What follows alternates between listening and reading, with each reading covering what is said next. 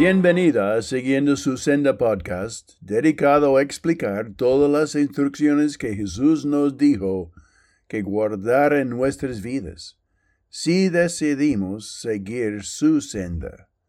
Soy Don Fanning. La actitud bíblica hacia esclavitud es negativa y conflictiva en la cultura moderna.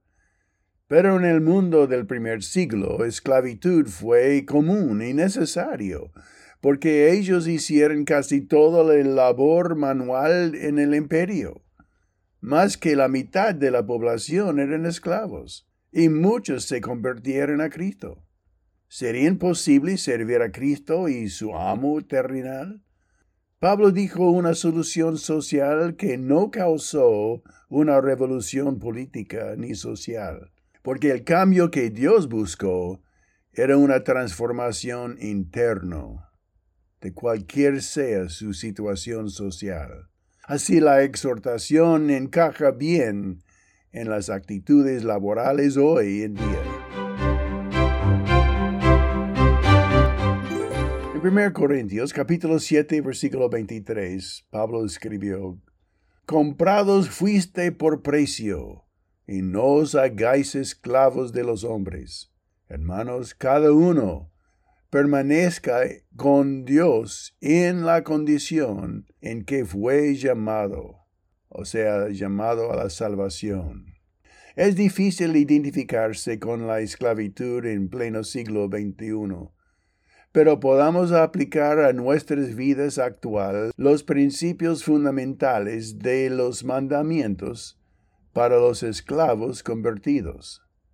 El principio básico en 1 Corintios 7, 23 es que no existe situación alguna que haga que un cristiano no le sirva a Cristo, aunque viva una condición injusta, dolorosa o cruel.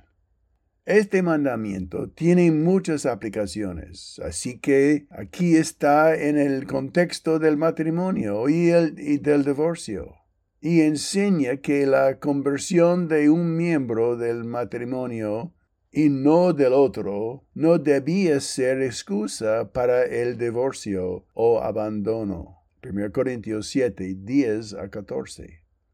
Luego, lo aplica a los judíos circuncidados. Un hombre que se circuncidó antes de llegar a ser creyente no debía tratar de revertir su condición. Y el hombre que no estaba circuncidado, cuando llegó a ser creyente, no debería circuncidarse ahora. 1 Corintios 7, versículos 18 19. El principio general es, cada uno debería permanecer tal como estaba cuando Dios lo llamó. 7, versículo 20 justo antes del texto de hoy. Después de los esclavos, después a los esclavos, dijo, obedezcan a sus patrones con temor y respeto, sin ninguna clase de doblez, como si sirvieran a Cristo, no con una obediencia fingida que trata de agradar a los hombres, sino como servidores de Cristo cumpliendo de todo corazón la voluntad de Dios.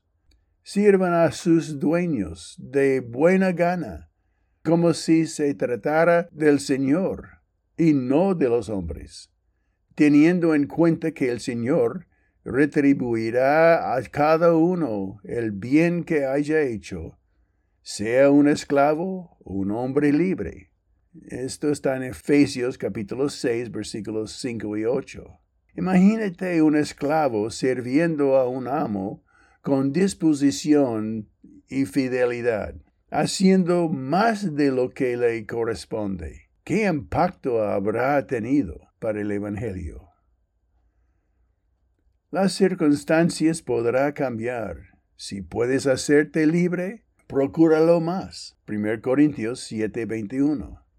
Mientras tanto, debían recordar que fueron, como dice, comprado por un precio, es decir, su vida no es tuyo. El costo de su libertad espiritual fue la vida y la sangre de Jesús. Muchísimo, más de lo que cualquier amo pagaría por ellos. Por eso, interiormente no debían ser esclavos de los hombres, aunque exteriormente continúen siéndolo. Libres en espíritu, aunque esclavos en el cuerpo. ¿Encuentras algunas aplicaciones actuales en tu trabajo laboral?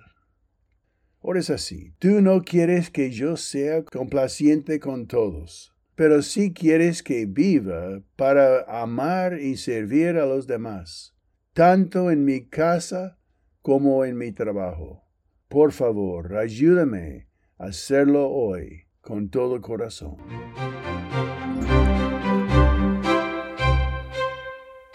Bueno, gracias por haber escuchado y comparte los principios con un amigo y deciden juntos cómo los dos pueden practicarlos. Y luego pregúntense cómo están cumpliéndolos en sus vidas. Bueno, hasta la próxima vez que Dios te bendiga mientras que aprendemos juntos cómo seguir su senda.